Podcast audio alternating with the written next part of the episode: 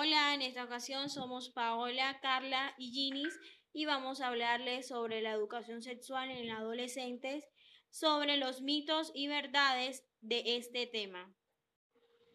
Bueno, la educación sexual en la adolescencia puede ser muy difícil de atravesar si no se habla del sexo, la sexualidad y la identidad sexual. Aunque a los padres muchas veces sus adolescentes les parecen como de otros planetas, son seres humanos. Es fundamental abordar con franqueza las muy humanas preguntas sobre el desarrollo sexual, el deseo sexual y la naturaleza de la identidad sexual en el desarrollo del adolescente. Es muy importante compartir información objetiva con su hijo adolescente y brindarle una correcta orientación moral para que tenga herramientas que le permitan comprender lo que le está sucediendo.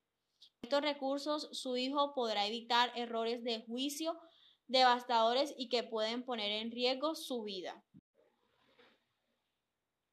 ¿Será de ayuda la educación sexual? Las investigaciones sobre la educación sexual se han enfocado en si los programas ayudan a las personas jóvenes a cambiar comportamientos específicos relacionados a prevenir un embarazo o a evitar las enfermedades de transmisión sexual, como dilatar el sexo hasta ser mayores, utilizar condones y anticonceptivos cuando se tiene sexo, reducir la frecuencia con que se tiene sexo y reducir el número de parejas sexuales. Un centenar de estudios han demostrado que la educación sexual tiene un efecto positivo en estos comportamientos.